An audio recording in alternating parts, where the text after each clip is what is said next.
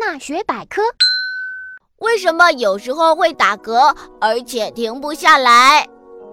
几乎每个人都有过打嗝的经历，不仅大人打嗝，小孩打嗝，甚至小狗、小猫也会打嗝。